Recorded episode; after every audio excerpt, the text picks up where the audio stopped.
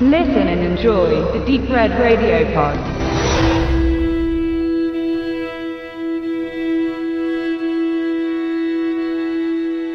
Es liest sich wie eine Idee für den nächsten Game of Thrones Roman.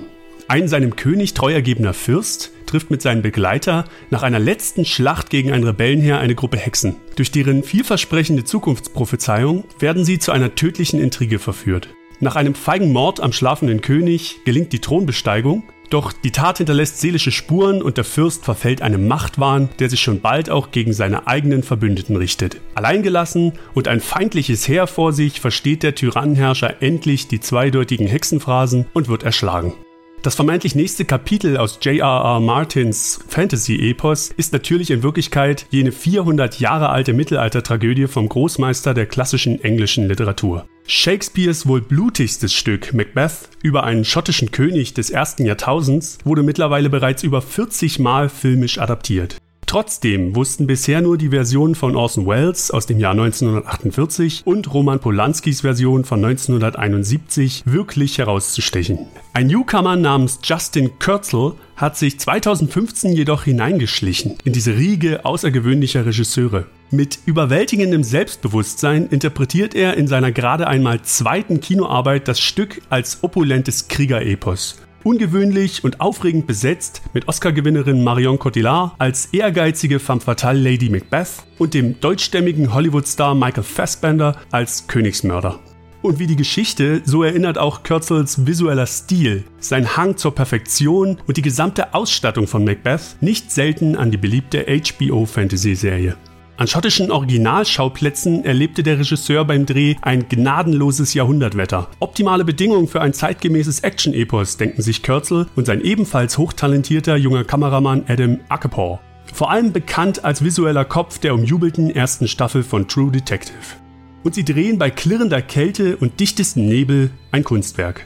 Die karge, ärmlich wirkende und doch Wärme ausstrahlende Provinz Invern steht im harten Kontrast zu den imposanten, aber leblosen Burgseelen Dunsinane. Nach nicht einmal zwei Stunden vollzieht dieser Macbeth seine verhängnisvolle Verwandlung. Dies geht natürlich mit einer Kürzung des Stoffes einher, doch die Zeit nutzt Kürzel, fährt alles auf, was modernes Mittelalterkino zu bieten hat und überspringt mühelos die Stufe zur Überwältigung.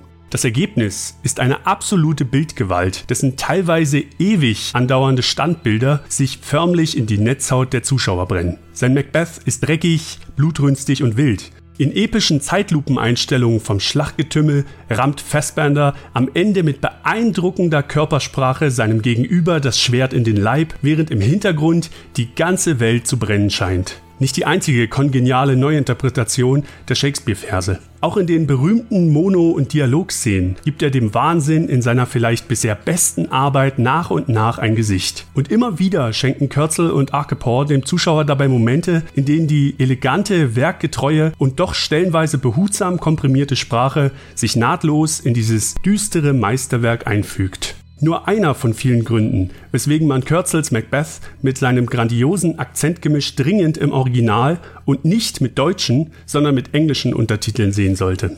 Ebenfalls nicht unerwähnt bleiben darf auch der einnehmende Soundtrack von John Kurtzels Bruder Jet. Der lässt sich durch seine getragene Dramatik zwar schwer in Worte fassen und ist neben Shakespeares Sprachkunst vielleicht auch das einzige, was nur entfernt an Game of Thrones erinnert.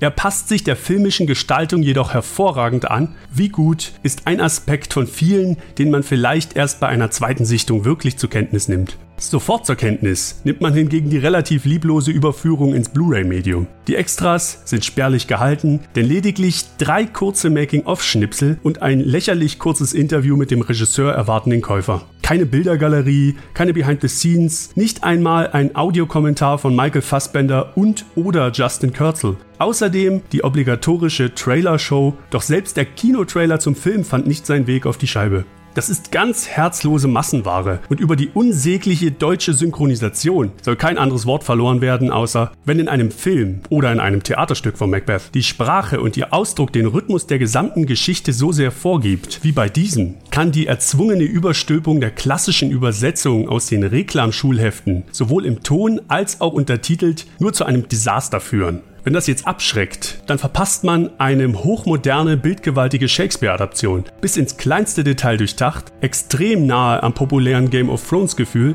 und für den einen oder anderen womöglich sogar genauso unvergesslich.